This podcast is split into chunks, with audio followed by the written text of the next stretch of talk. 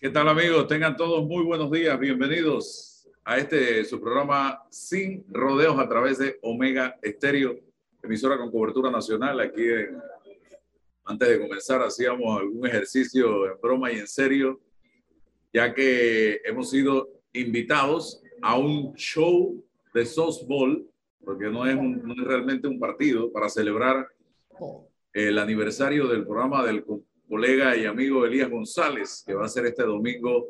Y hay dos equipos, el de Elías González y el de Charlie Stewart, de Wow. Entonces, ¿qué se ha hecho? Integrar a los equipos a personalidades de los medios de comunicación y creo que son cinco peloteros que hayan practicado el béisbol o el softball hoy día, eh, yo no diría a nivel profesional. ¿Cómo sería, César? No, eh, amateur. Eh, bueno, buenos días Álvaro y, doctora Ana Matilde. Los que van a jugar softball son los equipos de Lía. El que va a hacer el show es el otro equipo. No, pero, pero son cinco jugadores. Cada equipo tiene derecho a buscar cinco jugadores de verdad. Sí, bueno, y Elías lo ha encontrado y tiene los jugadores que han sido selección nacional y, han jugado fútbol y todo, pero me han, comentado que tú eres uno de los invitados del equipo de Charlie Stuart. Déjame llegar allá. Son 12 jugadores en el campo. Sí. Esto es parte de, del show. El show. Cuando en la realidad son nueve por equipo en el campo. Claro. Entonces. Ah, bien, sabes la teoría, está bien. no, yo de teoría sé un poquito. Del librito. Y eh, va a haber hombres y mujeres jugando en ambos equipos sea, un, es un partido mixto. Y eh, Charlie tuvo, no sé si la deferencia o el plan y la estrategia de convocarme a mí a formar parte de su equipo. Y bueno, vamos a estar allí. Yo contadas con los dedos de una mano las veces que he jugado o béisbol o softball. Así que lo que vaya a hacer ahí, tengo, si voy a hacer el ridículo, voy a hacerlo con dignidad. Eso es, eso es una, una tarea un poco difícil, Álvaro. Eh, ambas cosas no, no siempre se dan de la mano. Eso es un poquito complicado, pero nada más para que vaya mentalmente preparado. o sales con dignidad o haces el ridículo, pero las dos cosas están un poco difíciles. pero, por lo menos saber batear. O sea, pero, me ha comentado que eh, un entrenador profesional lo va a ayudar, ¿no? Una, persona que ha jugado toda su vida ese deporte lo va a ayudar y que es casi un profesional. El, licenciado Ruilova, que aunque esté jubilado ya, para nada. El deporte me va Así, a, dar una clasecita. Aníbal Relú es el director del equipo de nosotros. Bueno, La experiencia a mí me ha demostrado que el que de chiquillo no jugó nada cuando de adulto quiere, los huesos, las coyunturas y todo eso dice voy. Sí, pero vamos a minimizar los riesgos, doctora. El trabajo es para minimizar los riesgos y, y tal, ¿no? Le pongo lo mejor a calentar, a hacer estiramientos. No, no, no, vamos a... No, yo, yo, la ventaja que tengo es que tengo año y pico de estar caminando todos los días una hora. Eso me, eso me ayuda un poquito. Pues, a que pues, no pues, vaya a salir todo estropeado. Sí, pero además, bueno, además que te enseñen para dónde se batea, ¿no? Sí, va, el bateo, la, por lo menos cómo colocarme. Tengo una manilla que ya los amigos de eh, Mauricio Deporte me regalaron. Entonces ya vamos mal porque es una manilla nueva y ya no se puede utilizar esa manilla nueva. No, ya le estoy haciendo, digo, está nueva, ¿no? Ahí, ahí está. Ponerle ya su cebocúa ahí, ponle a su cebocúa. Yo, yo, te enviaré unos videos, unos dos, tres videos ahí para que. Vamos, vamos, vamos, va a ser bien, va a estar bien. Esto es cuestión de fe. Ya veo que esto es cuestión de fe. Tema de fe. Gracias, gracias, gracias por el apoyo. Por el apoyo, por el apoyo psicológico.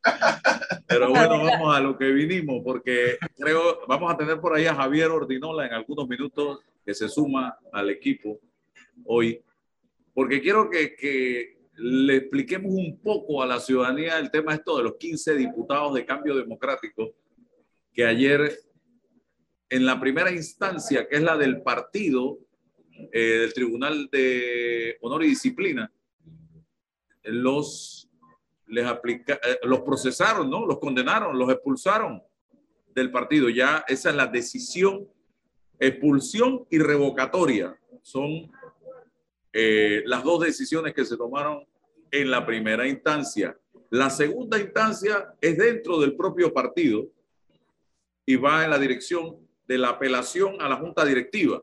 Y la junta directiva de cambio democrático tendrá que avalar o rechazar la decisión del tribunal de honor y disciplina.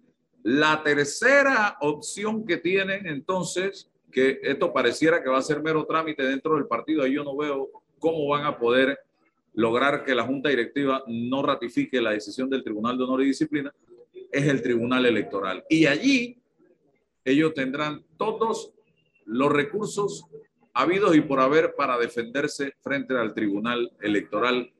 Y no sé si luego tendrán la opción, en caso de que el Tribunal Electoral confirme esto, de ir a la Corte. Pero aquí hay dos elementos.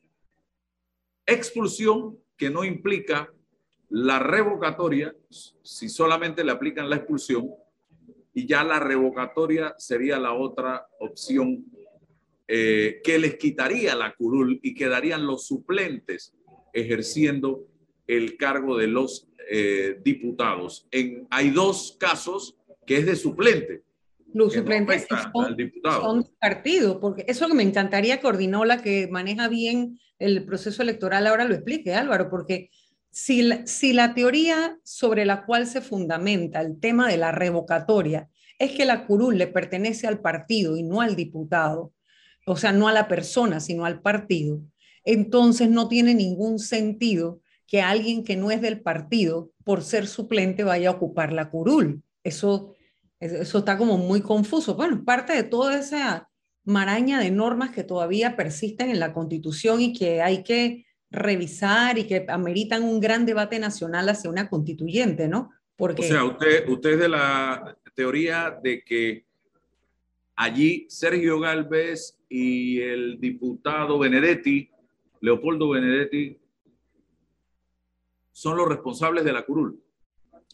No, el partido, es que el partido, supuestamente la base para que el partido pueda revocar es porque el partido es el, es el dueño de la curul.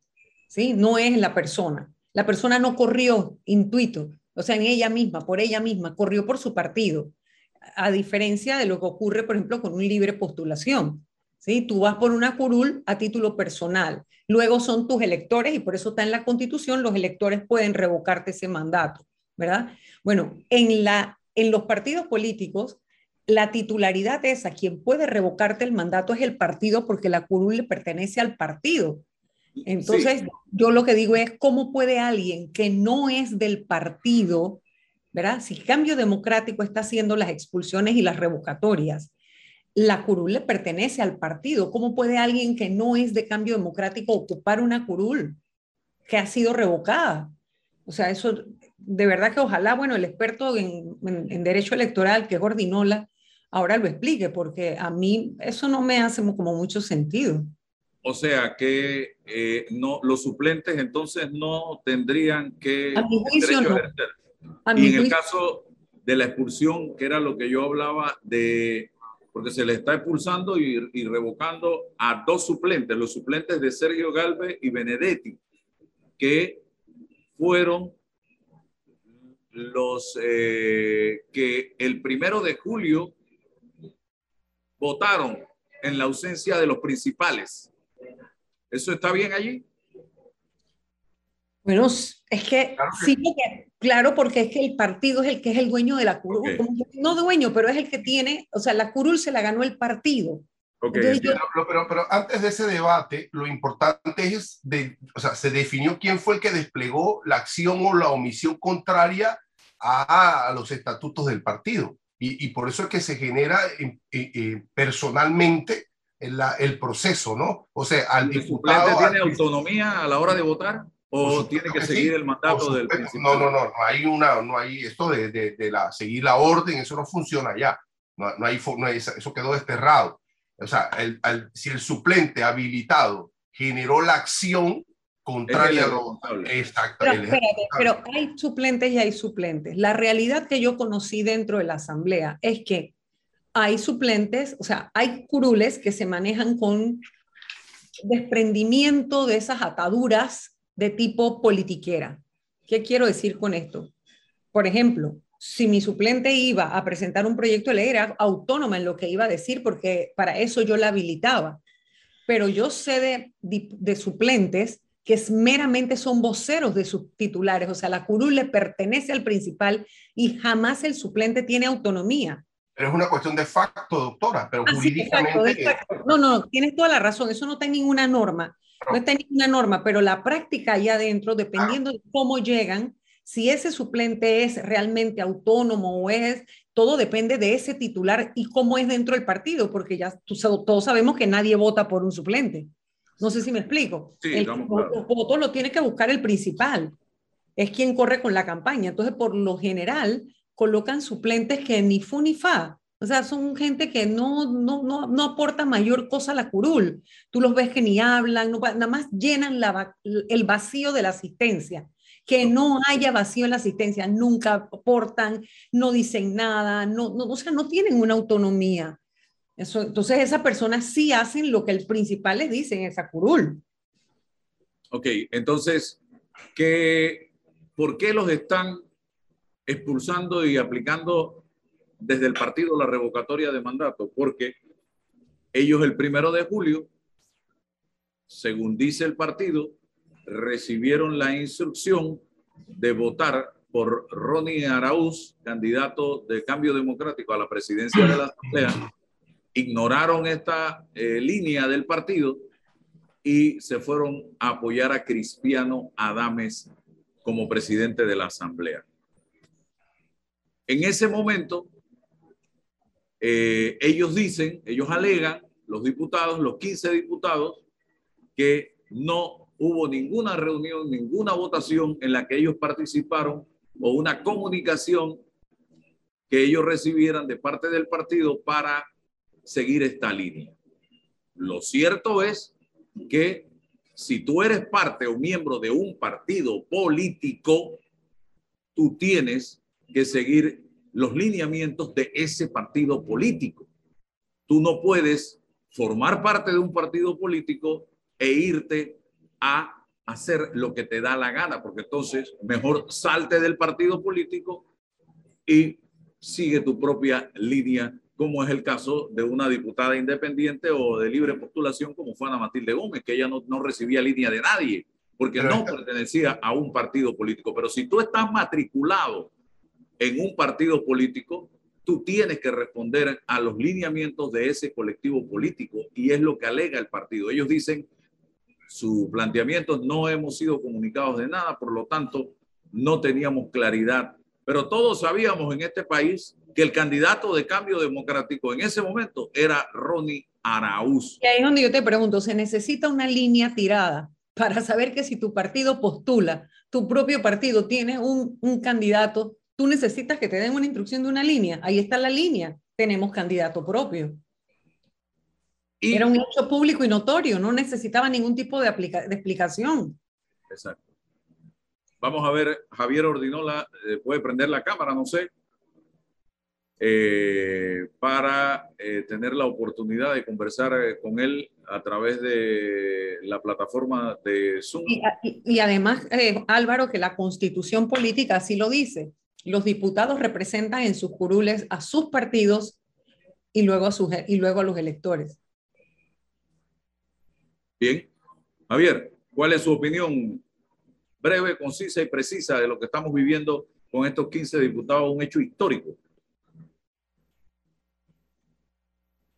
Micrófono, por favor, no se escucha su intervención.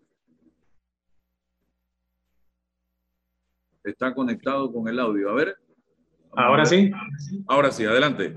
Ya, gracias. Buenos días, Álvaro. Buenos días, a los colegas Ana Matilde Gómez y César Ruilova.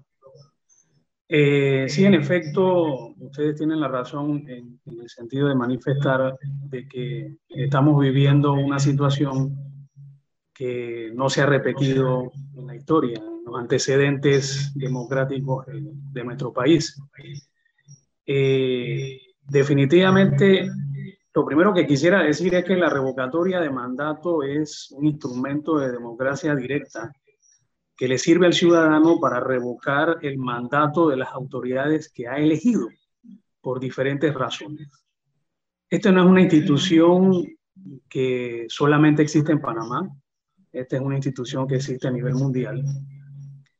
Eh, eh, Latinoamérica es una revocatoria ciudadana, el que elige revoca, pero en Panamá, como siempre existen los sistemas híbridos, el tema de la revocatoria de mandato no escapa a ella.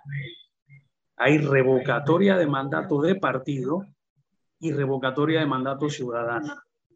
Esto está definido en el 151 de la Constitución, cuando nos explica que quien puede revocar el mandato de los diputados electos por partido político es el partido político y los candidatos electos por la libre postulación la revocatoria es solicitada por los eh, electores o los ciudadanos pertenecientes, en el caso de diputados, al circuito electoral. Lo que ha ocurrido, en efecto, es eh, una supuesta violación a alguna norma estatutaria del Partido Cambio Democrático eh, y por ello el Tribunal de Honor y Disciplina le aplica la expulsión y la revocatoria de mandato a 15 diputados eh, de Cambio Democrático que actualmente eh, se encuentran como diputados en la Asamblea Nacional. Bien, estábamos hablando de un punto que planteó la licenciada Ana Matilde Gómez en el caso de los suplentes que no son miembros del partido. ¿Cierto, licenciada? Micrófono, por favor. Es correcto. Nos preguntábamos si la, la revocatoria es una consecuencia de la potestad del partido sobre la curul, ¿verdad? Si la lógica es que la curul le pertenece al partido y el partido la puede revocar, la pregunta que uno se hace es, ¿puede el partido darle la curul a un suplente que no es de su partido? o si el, titular, el, suplente sigue la suerte del principal. Ok, hace, hace algunos años existía una normativa en el Código Electoral y que los partidos llevaban a sus estatutos que tenía que ver con que todo candidato o toda persona que iba a ser postulada tenía que ser miembro del partido. Algunos, al haber cambios a la ley electoral, esta exigencia de, pertenecer eh, sale de la ley y vas hacia los estatutos. Hay estatutos que permiten postular a personas que no necesariamente son miembros del partido eh, en estos momentos. Antes había hasta un tema de tiempo que tenían que estar inscritos durante determinado tiempo para poder ser postulados a un cargo de elección popular por el partido. En el caso de, de en concreto de, de los 15 diputados no, no tengo certeza de que alguno sea o alguno no sea miembro del Partido Cambio Democrático. Lo cierto es que al aplicarse la expulsión irrevocatoria, ellos tendrían que dejar el cargo y hacerse, y los suplentes hacerse cargo de ellos en virtud de pues, que el, suplente existe para eh, llenar eh, las faltas temporales y absolutas del principal. Eh, no, no sabría asegurar si en efecto alguno de, de los suplentes no, no son miembros del Partido Cambio Democrático. Porque si me permites, Álvaro, mira la confusión que se daría. Si el suplente no es del partido que ha revocado y la revocatoria se dio por el no cumplimiento de los estatutos del partido, entonces la pregunta que yo me hago, ese suplente que pasa a ser principal o que viene a llenar esa vacante, ¿qué estatutos va a cumplir? si él pertenece a otro partido. No sé si me explico, o sea, qué confusión esa que se daría. Eh, no, no pareciera tener lógica que un partido pierda un espacio político teniendo un suplente de otro partido que viene a engrosar una bancada distinta a la tuya. No, pero bueno, no sé se, inscribe, se inscribió en una fórmula política con un principal de un partido político y se le adjudicó esa curul o qué tal a esa fórmula. no, no creo. pero lo que digo es que se plantea un debate interesante o una situación interesante desde el punto de vista jurídico por la lógica jurídica que hay detrás de la revocatoria. O sea, si, si yo como partido, lo que estoy diciendo, tú desobedeciste o desconociste mis estatutos, ok, y el que es tu suplente resulta que es de otro partido, yo no solamente estaría perdiendo un miembro, o sea, un espacio político de mi partido que me pertenece y por eso revoqué, sino que además quiero saber bajo qué ley se va a regir el suplente que no es de ese partido si la razón para revocar fue el no cumplimiento de los estatutos. ¿Qué estatuto va a cumplir ese? ¿El del partido dueño de la curul o la curul que ahora pasa a ser del partido del que corrió de suplente? O sea, me parece que el debate va a estar interesante. Javier, eh, eh, permíteme preguntarte, luego de, de, que culmine el procedimiento interno en que, bueno, la apelación ante la Junta Directiva del partido, pasa al Tribunal Electoral este debate jurídico y qué instancias dentro del Tribunal Electoral existen para tratar este asunto. ¿Qué debe ocurrir en el Tribunal Electoral? Ok, eh, eh, lo que plantea la licenciada Gómez antes, César, de, contestar tu, tu pregunta, eh, se puede dar cuando, por ejemplo, ha habido alianzas entre partidos y el principal pertenece a un partido y el suplente pertenece a otro. Si fuese el, el, caso de alguno de los 15, eh, hay que recordar que la curul se le otorga al partido político y hay una norma en el Código Electoral que dice que eh, ambos, ambos tanto principal como suplente, tendrían que regirse por el estatuto del partido al cual se le asignó la curul. En el caso de que haya alguno de estos 15 que sea de otro miembro de otro partido, como la curul es del partido, entonces se le aplicará en efecto el estatuto de este partido. Contestando, César, a, tu pregunta, en efecto, eh, el Tribunal de Honor y Disciplina del, del CD se manifestó. Lo que cabe es el recurso de apelación ante la Junta Directiva del partido, que tiene, si mal no recuerdo, escasos cinco días hábiles para pronunciarse en el sentido de revocar, mantener o reformar la resolución atacada en apelación y culminada eh, el proceso a lo interno del partido, entonces puede ser impugnado ante el Tribunal Electoral. Eh, el Tribunal Electoral evaluará eh, en derecho lo que así se contempla y manifestará o tomará su decisión con respecto a, a lo que ellos determinen. Este fallo del tribunal hay que recordar que los fallos de este ente pueden ser sujetos a recursos de inconstitucionalidad. Entonces, el, proceso de revocatoria pudiese llegar hasta la Corte eh, si en efecto pues, los afectados no conformes con la decisión del Tribunal Electoral, pues recurran en, en recurso de inconstitucionalidad ante la Corte.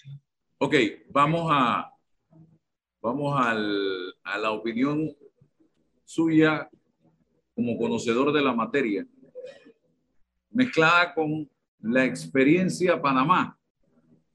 Aquí solo se le ha revocado el mandato a un diputado y fue durante la administración de Ernesto Pérez Valladares el caso del bocatoreño Mario Miller, por un hecho totalmente distinto, un tema penal básicamente en ese momento.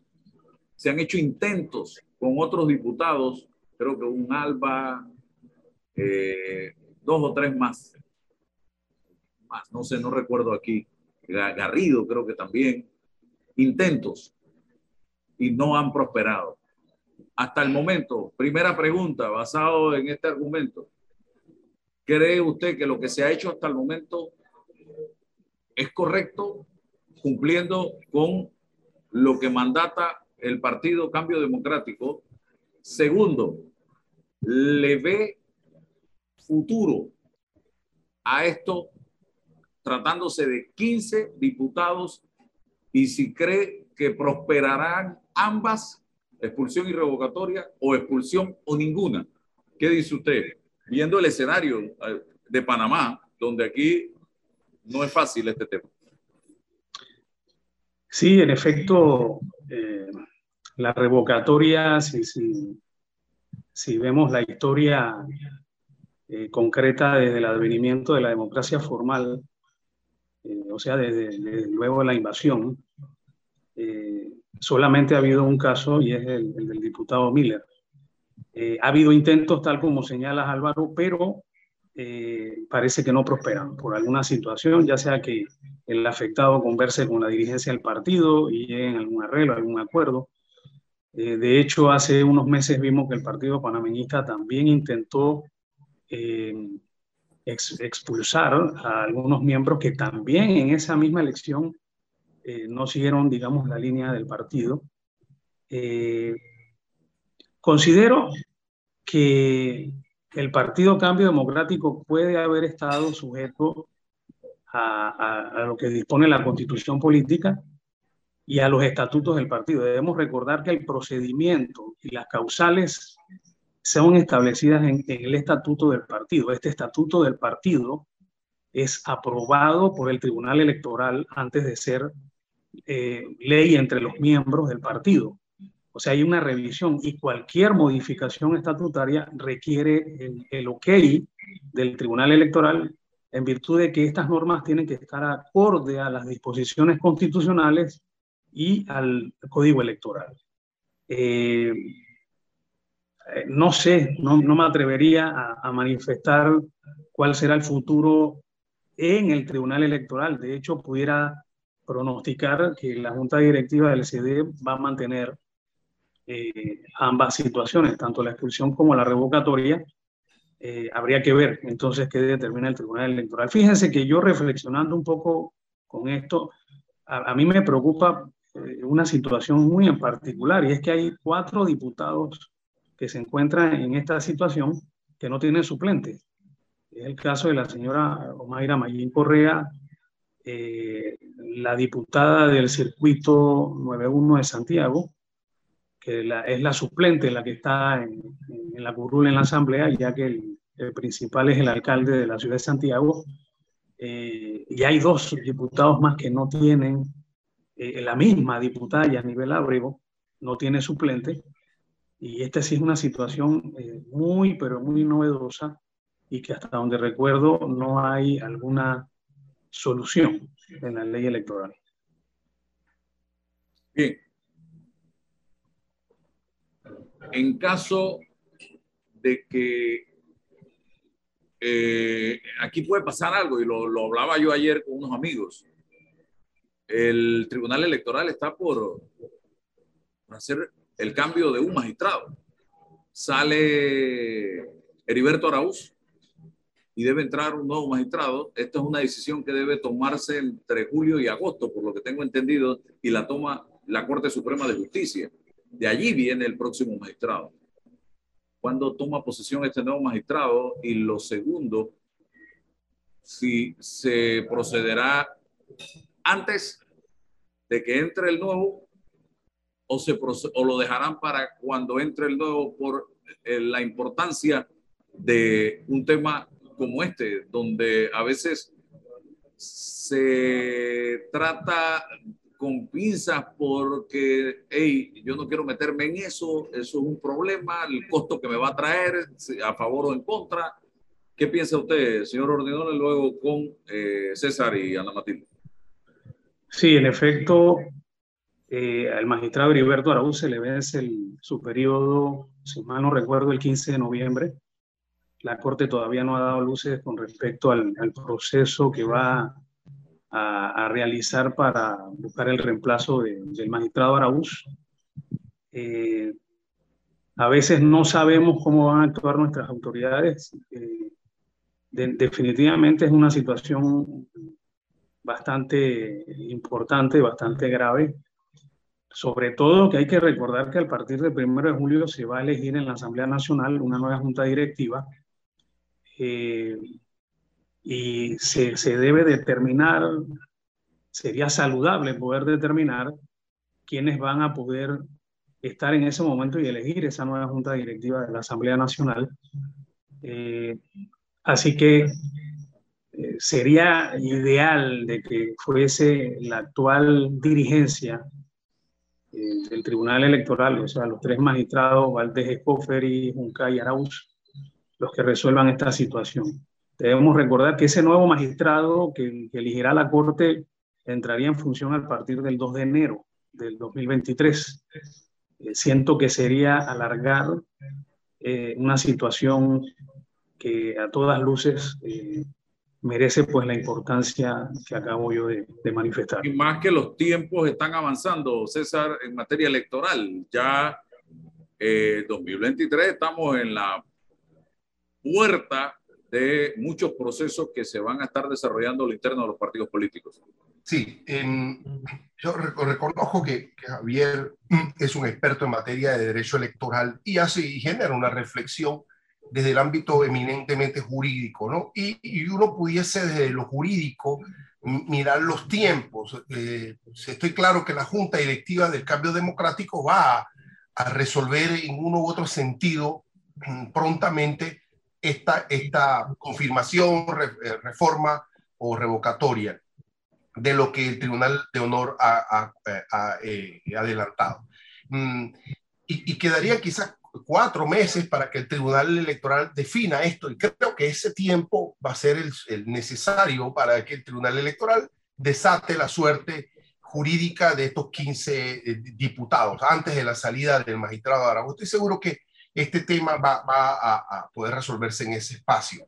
Y bueno, las acciones constitucionales tendrán que, definirse y, por ello que eh, estaremos en el 23 esperando una definición, si es el caso, y, después nos va a alcanzar el, proceso electoral y final. Yo no, no tengo muy claro si, si culminado el, el, el 24, el, el, Parlamento se va a quedar sin estos diputados. No, no estoy muy claro.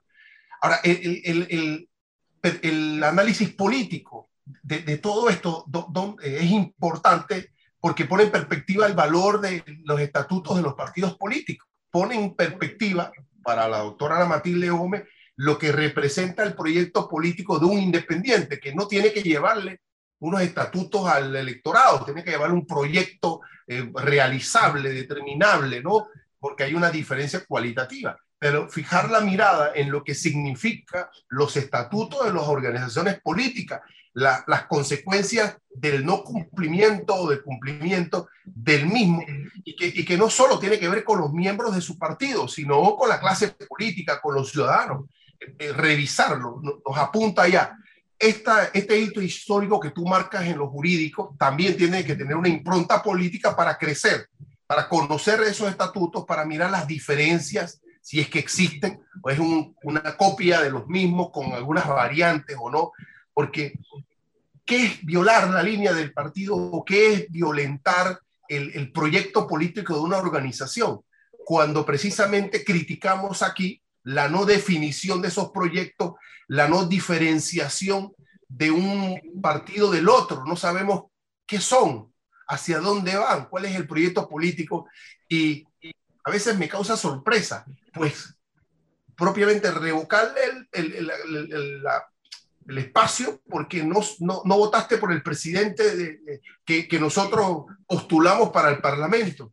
¿Y qué repercusión ha tenido que haya un presidente u otro? Sí, no hay definición o cambio alguno históricamente en lo que representa la llegada de un presidente del Parlamento de una línea a otra cuál ha sido la diferencia cualitativa y qué va a ocurrir ahora el primero de julio, la, la, ratificación del señor Adame con el ¿Votarán, ¿Votarán estos 15 diputados por la línea del partido o se van a apoyar a Cristiano Adame nuevamente? la gran pregunta que van a hacer. Si lo hiciesen así, ¿qué cambios cualitativos ha generado el Parlamento en función de la transparencia, de la eficiencia?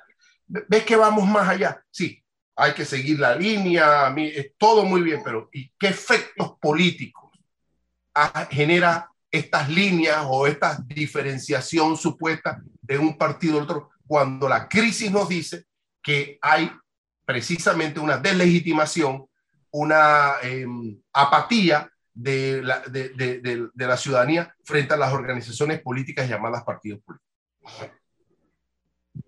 Hombre, Gracias. Yo, yo, estoy, yo concuerdo. Esto se va a resolver antes de que se vaya el magistrado que está, porque también eh, hay una especie de actos no escritos, ¿no? Que no están en ninguna norma y son lealtades comprometidas que uno viene viendo a partir de la afinidad o no con distintas acciones de los partidos políticos y manifestaciones de los magistrados, ¿no? Y la forma en que llegan y la votación de los magistrados y cómo llegaron y cuándo llegaron allí. Pero por el otro lado, eh, estoy totalmente de acuerdo con que eso no hace ninguna diferencia. O sea, la crisis política que estamos viviendo es irreversible por parte de los partidos políticos y ellos no son los que lo van a recomponer. Yo no estoy diciendo aquí que ellos tienen que desaparecer. Lo que estoy diciendo es que en la crisis profunda como está, no son ellos los que van a recomponer las cosas. Y yo creo que ya hay un mensaje claro cuando ayer se presenta en una conferencia de prensa la diputada Yanibel Ábrego como vocera y el resto de los diputados sometidos a este proceso disciplinario salen en televisión respaldados por el actual presidente que pretende reelegirse en la Asamblea, yo creo que ahí hay un mensaje directo de con quién ellos van a votar. Yo, y, y, y si hay una diferencia en cuanto al ejercicio del poder, y es que si esa misma fuerza política de esos diputados se empeñara en poner un presidente de su partido, cuidado lo hubieran logrado por los acuerdos que se podían conseguir. Entonces, para los efectos del partido político, no del país, porque definitivamente eso no es lo que se está debatiendo allí. ¿Cuáles los intereses de, nacionales no son los que se debaten allí? Si hubiera marcado una diferencia en cuanto a, espacio de poder para cambio democrático, liderar en oposición, controlar la asamblea, eso es un golpe un golpe político fuerte, fuerte, haber demostrado la suficiente fuerza dentro para incluso llevarse gente del propio partido de gobierno para lograr poner un presidente y que Ronnie podía tener esos votos en el PRD. Estoy segura que sí, por, por lo que yo he, visto en el funcionamiento en cinco años que estuve allá adentro. Entonces, eh, insisto, esto va a estar interesante desde el punto de vista de ver hasta dónde los partidos políticos realmente con sus estatutos pueden lograr qué porque si hay una gran diferencia, César, y ahí discrepo contigo, mira, ellos por más que tienen estatutos, ningún candidato de los partidos políticos tiene tanta exigencia como el de libre postulación de estar presentando ante el Tribunal Electoral programas, programas políticos o programas de gestión o de propuesta de gestión. Eso no se le exige a los candidatos de los partidos, porque para eso está la propuesta del partido político y ellos van como un todo.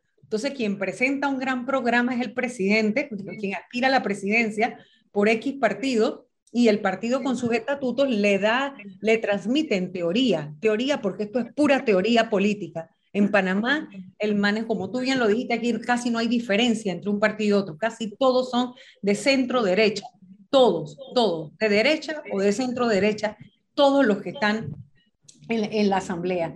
Y por lo general no hay ninguna diferencia. Y los candidatos que llegan allí, cuando hablan en sus curules, tú te das cuenta que ellos ni siquiera saben ni por dónde va su partido. O sea, uno los encuentra defendiendo posturas eh, político-económicas, por ejemplo, que no, están, no concuerdan con eh, la definición estatutaria de lo que ese partido es. Así que a ellos menos se les exige. Eh, es que de verdad, insisto yo, yo, yo, solo hablo desde la capacidad que tiene el, el, elector para identificar entonces en el candidato independiente pues la omisión como tal, ¿no? Hablo desde esa, desde esa relación, no desde el programa como tal. Sí, y, y bueno, y, y, eso marca una diferencia, ¿no? Porque el, el, candidato que llega por la libre postulación, si se mantiene objetivo, imparcial, comprometido, puede apoyar o rechazar lo que considere de acuerdo a su criterio y al, y al, y al buen derecho lo que observa en una ley, si es buena o es mala. No está comprometido con líneas, que es lo que yo siempre decía. Yo voy sin ataduras por la libertad de poder proponer, la libertad de poder apoyar o la libertad de rechazar todo aquello que considere que no es conveniente a los intereses generales y no los individuales, ¿no? Es un poquito el gran debate que se ha perdido, ¿no? Lo colectivo versus lo individual o lo de intereses de grupo. Bien, tengo una noticia que darles, no tiene nada que ver con lo que estamos hablando, pero yo acabo de pedir que me manden una tafil, pero doble. Para este viernes se esperan aumentos en los precios del combustible. fanfarria, atención, Panamá, se los digo enseguida, pero en galones, porque eso de litro, eso es puro cuento. Eso es para que la gente no lo sienta tanto. Gasolina de 95 octanos sube 54 centavos el galón. La gasolina de 91 octanos sube 44 centavos el galón. El diésel sube 61 centavos el galón. Queda la gasolina de 95 acá en Panamá, porque eso depende del sitio donde la compren, en 602 el galón. Y el diésel quedaría en 5.25 el galón. Esto es histórico lo que estamos viviendo, estimados amigos, actualmente en materia de precios del combustible gasolina y diésel. Y, tristemente lo que uno observa, Álvaro, con respecto a esto es que no hay ningún plan del gobierno para mejorar el sistema público de transporte. Si el sistema... No, no, acuérdense que el Estado lo está estudiando. Ellos están estudiando, ahora estamos estudiando. meter más buses, estamos estudiando. que haya más buses, que sea oportuno, eficiente, seguro y puntual y verás cómo muchos profesionales dejan sus carros en su casa o en algún punto donde de allí puedan desplazarse a sus diligencias. Ese, es el problema, vivimos una sociedad consumista y entonces el profesional ese que usted habla no va, no pasa eso. No, no, porque el estatus no se lo permite, es un problema ya cultural, porque también tenemos una responsabilidad. O sea, ay, mira, ver a César Ruilova en bicicleta, ¿ves? Por ahí. Ay, pero, es que, es, que, parte de lo que, pasa. hay que romper esos paradigmas. y es lo que está pasando. El está, mire, doctor, hoy, hoy, hoy estaba pensando en un fenómeno. ¿Cuánta gente usted conoce, y los que estamos aquí en el panel, usted conoce que va, se va de viaje, ¿no? Y entonces llegaron a París y se tomaron la foto en, el, en la pirámide del Museo del Louvre. Después que se toman la foto, es decir, la publican, son incapaces de publicar una reflexión sobre un cuadro o algo que vieron en el museo, porque eso no es lo importante. Lo importante es decirle al resto que estuvieron allí, que se tomaron la foto fuera. De eso estamos hechos. De eso es lo que está hecho la sociedad. Algunos, algunos. yo no algunos, don César, porque si usted sigue mi viaje a Turquía se da cuenta. No estoy hablando de vos. No estoy hablando de vos. No estoy hablando de vos. Pero, César, pero en esa sociedad que tú planteas, vamos precisamente, vamos a, a París. Vámonos para París. Cuando uno ha tenido el privilegio en algún momento de su vida de poder estar en una sociedad de estas de países de primer mundo.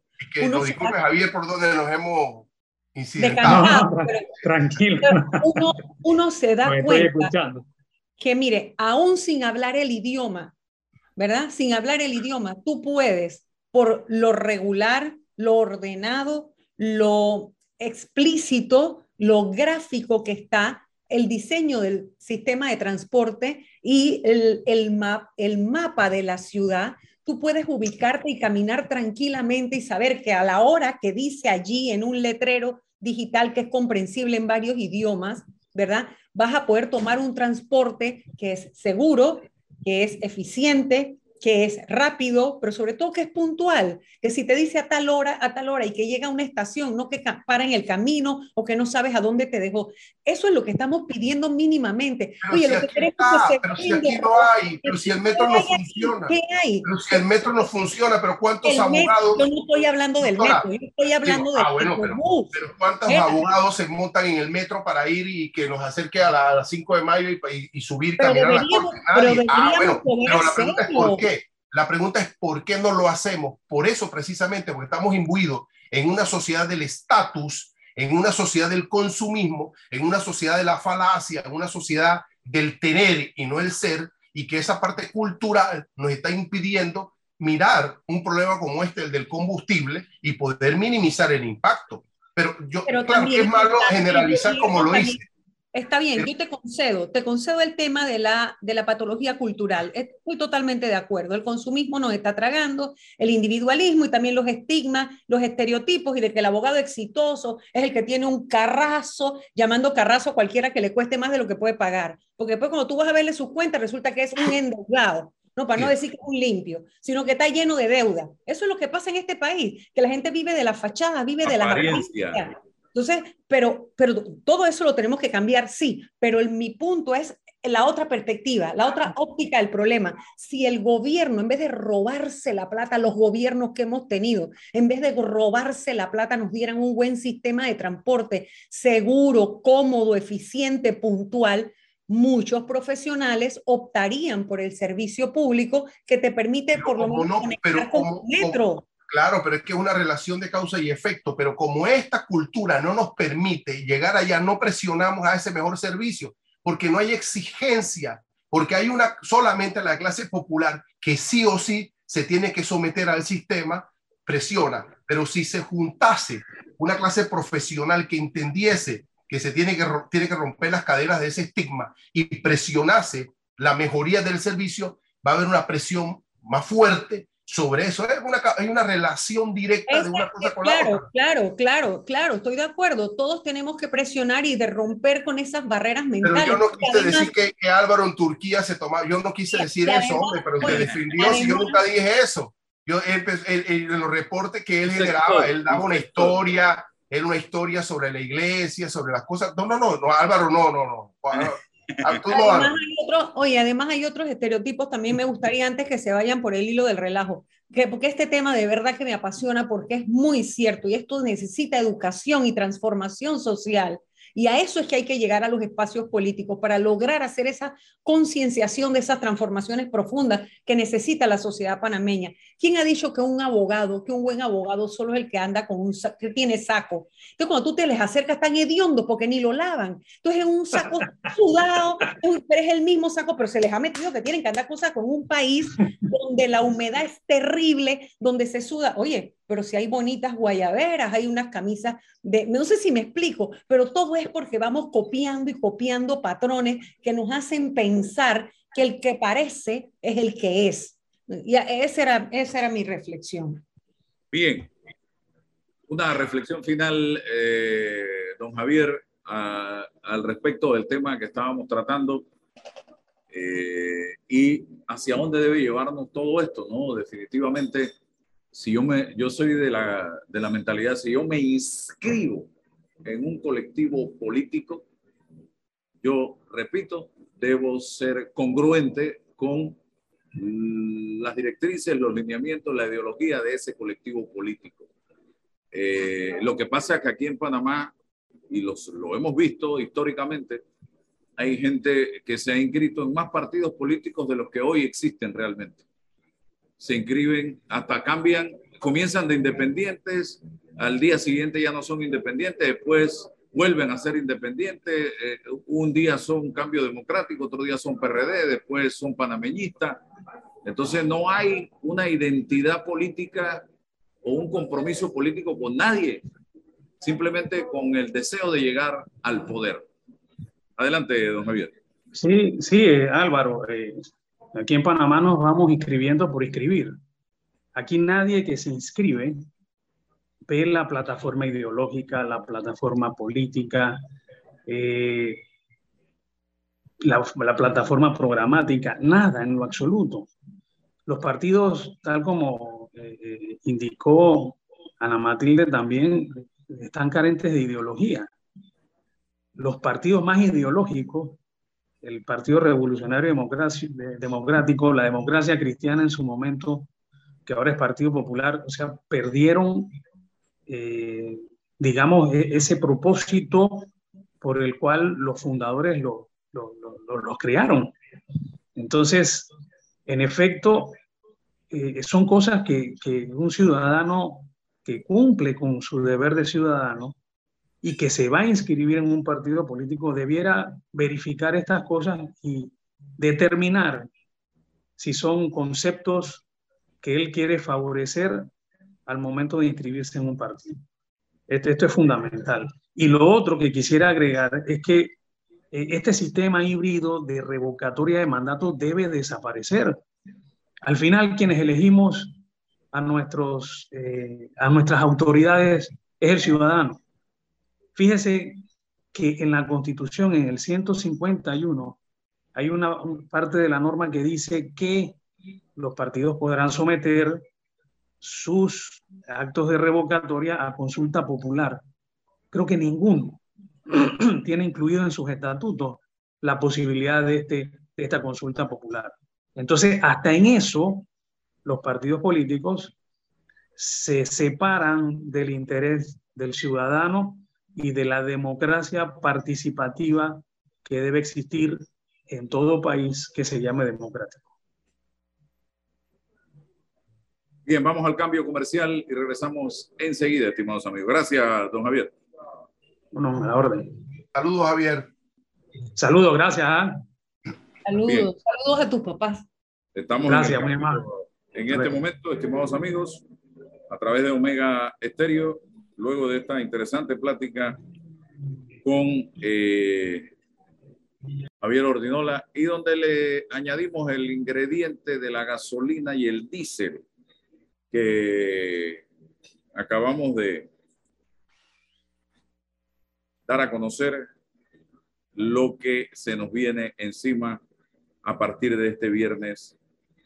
Eh, nuevamente, amigos y amigas, difícil, difícil. Esto va a impactar nuevamente en el precio de todo.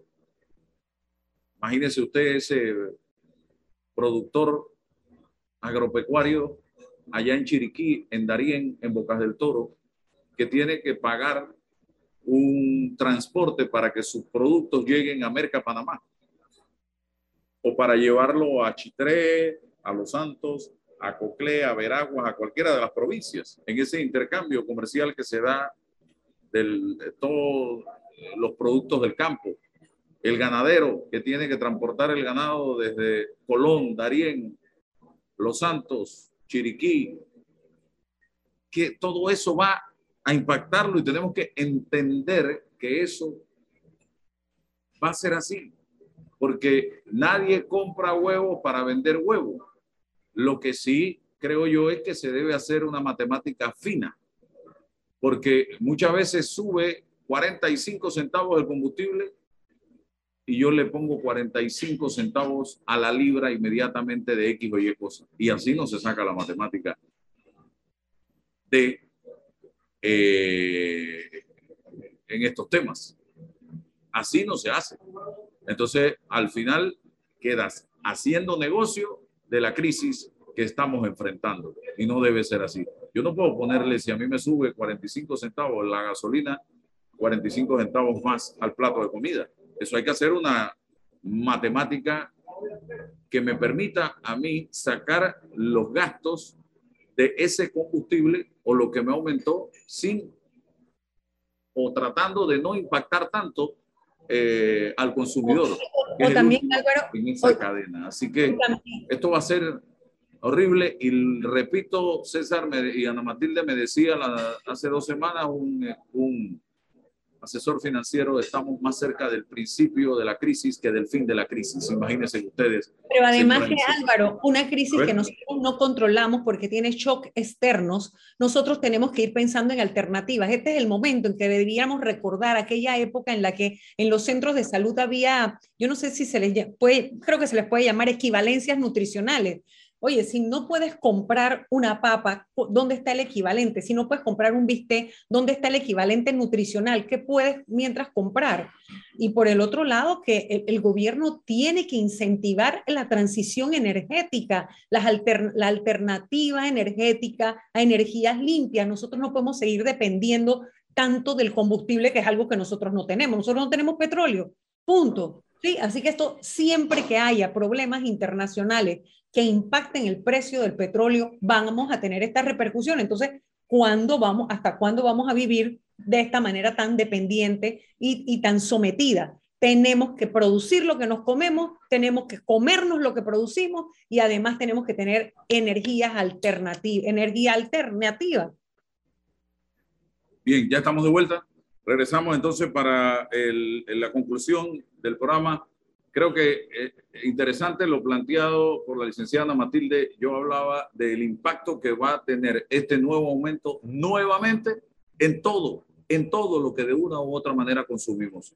llámese los productos agropecuarios que vienen del campo, carne eh, de cerdo, de res, eh, de pollo. y, los fertilizantes, todo lo que tiene que ver con los fertilizantes. ¿Por qué? Porque entre menos fertilización, menor producción. Así que también se impacta el consumo porque hay menor oferta. Entonces hay que volver a importar. Y es como una cadena. Por eso hay que incentivar la transición energética, hay que producir fertilizantes locales, hay que buscar la manera orgánica, con lo orgánico de producir fertilizante, el Estado, el gobierno debería estar pensando ya la manera de organizar a los productores para que con todos los desechos orgánicos empezar a crear fertilizantes, la industrialización, para que permita que no seamos dependientes del consumo de fertilizantes que tienen que importarse, que siempre el precio va a ser un, va a estar condicionado por los shocks externos, ¿no? César todo eso se llama cultura porque eh, tiene que ver con, eh, el universo del ser humano en lo individual, o sea, y en lo colectivo, pero no esperar solo la respuesta del gobierno, la respuesta pública. Esto tiene que ver con la cultura de una sociedad, hacia dónde va. Claro, hay limitaciones, hay circunstancias que te impiden hacer cosas por condiciones objetivas, pero todo pasa por la cultura del individuo o la cultura de la sociedad. Eh, eh, el impacto del combustible, bueno, ahora ¿qué hacemos? ¿Cuál es la respuesta? Tiene que llegar una respuesta de, pública, sí, pero ¿qué hacemos mientras tanto? Ya, porque es que uno escoge gobierno para eso. Es que para eso es que, gobierno, pero, no gobierno, pero antes del, pero es que yo soy ser humano por, por, por, ser ser humano, no dependo del presidente de la República. pero es que la realidad, la realidad de la sociedad panameña no es homogénea, entonces no pueden ser iniciativas que se estamos desplazando, estamos desplazando responsabilidades. Hay del reinado del individuo una toma de decisiones que puede impactar favorablemente y, y claro que lo público, pero, pero estamos delegando esa responsabilidad y me parece que es estratégico que en la cultura del individuo, en la cultura de la sociedad, todo eso que usted dice, bueno, debe generarse en un discurso desde lo cultural, no desde lo político, lo público. para, son, para esas son las políticas públicas, porque además muchos, muchos miembros de nuestra sociedad, la, precisamente el sistema los dejó atrás. César, cuando una persona tiene autonomía, porque tiene criterio, porque recibió educación, porque tiene información y la puede procesar. No necesariamente. Ah. Necesariamente hay, hay inteligencia popular, hay mucha. Sí, mucha inteligencia popular. ¿Qué haces con la inteligencia popular si no tienes ninguna oportunidad? Si no tienes acceso a oportunidades. Hay que, pero que hay que crearla, pero es que la ah, cascada ¿De quién es la obligación de crearla? Ese es un proceso que toma tiempo. Bueno, claro, claro, claro. jamás he dicho que esto es mañana o pasado. hemos empezado. Es, bueno, mientras que llegue ese momento, mientras llegue ese momento, mira, no es lo mismo andar, ¿cómo es? Eh, eh, no es lo mismo ser libre que andar suelto. Estamos claros, eso no es lo mismo. Entonces, como tampoco es lo mismo estar ocupado que estar trabajando. hay, que, hay que entender que en esta sociedad tan desigual. Estamos monopolizados por el discurso de lo público, estamos monopolizados por la llegada del Mesías político que nos va a resolver todo el problema. Pero, pero, ¿para qué cogemos gobierno? Pero bueno, sí, sí, pero ese es parte del tema, que lo cogemos cada cinco años, pero ¿qué hacemos con esta libertad? Nuestra libertad tiene que tener algún tipo de significado. ¿Qué hacemos con eso? Ah, bueno, nos llegó y cuesta 6 dólares la gasolina, pero como estamos sujetos a un estigma cultural de que no, no lo hacemos. Yo te pregunto, ¿y qué te sirve ser libre si no sabes para dónde vas? No, pero es que la libertad tiene una presunción. La libertad, Eres libre somos libres, pero la libertad me da la posibilidad de informarme y de tomar decisiones. Lo primero que tengo que decir es, tú, tú, hablas del país ideal, de la No, no, yo no hablo del país ideal, del país que se construye. Hombre, estoy hablando del país que se construye se, o se debe construir desde la base, desde la base misma de la sociedad, que es lo cultural, no lo político. Sí, pero, es que, cuando, la, cuando tú eres libre sin un real, tú lo que estás es abandonado. Ah, pero ya me está sumando, cada vez me está sumando más ingredientes en análisis. Pero yo estoy hablando, claro, la libertad depende de la materialidad, pero hay libertades que no solamente, no hay, hay, hay gente que tiene mucho dinero y es pobre. Pobre ah, espiritualmente, pobre intelectualmente. ¿Cómo filosofar ah, bueno, claro. Pero, pero la filosofar es pensar. los gobiernos tienen la obligación de pensar en aquellos que se quedaron atrás y dictar políticas públicas que permitan... no monopolicemos la respuesta desde lo político, desde el gobierno, y eso es lo que yo creo que se ha generado aquí, una, una precisamente una cultura monopolizada desde la... Hombre, mañana pasado llegó Cristiano Adame en el Parlamento. ¿Y cuál es la diferencia? ¿Y cuál es la diferencia? ¿Cuál es la diferencia? Yo creo que el sector privado panameño ha hecho su esfuerzo. El sector privado panameño tiene sus iniciativas, se han movido. Se, digo, además, parte aquí de lo que sostiene la economía es el tejido de, la, de la, todo lo que es la, eh, el pequeño y mediano eh, empresario. O sea, que no es que no tienen iniciativa. En Panamá sí hay, sí hay eh, iniciativas privadas lo que pasa es que resultan insuficientes para una sociedad llena de necesidades. Yo hablo del sector privado, hablo de la base misma de la sociedad, desde la misma. Mira, ¿qué, qué está pasando ahora? La gente, para poder visibilizarse, entonces ahora está trancando la interamericana, cosas que no ocurrían. La gente hacía sus cuestiones y a nivel literal, ahora sale y tranca la interamericana. Eh, la gente de Natá, porque no tenemos agua, ahora va y va y tranca la interamericana y afecta a todo el país una decisión como esa. Está, está mirando visibilizarse. ¿Por qué? Porque, bueno, las condiciones políticas no, los miran, no, no, existimos como, como, como ciudadanos, como personas. Y es, a eso atiendo yo, ahí enlazándose, a entrecruzándose intereses que tienen que ver con el todo, con la cultura de todo. Pero bueno, es para otro programa, por supuesto. puede hacer martes y miércoles y jueves, doctora. Muy bueno. Yo, bueno, tú tienes ese privilegio. Yo nada más te invitaba los martes. No se llama privilegio. No se llama privilegio. Gracias, licenciada Matilde Gómez. Gracias, Álvaro. Chao, chao, César. Saludos. Chao.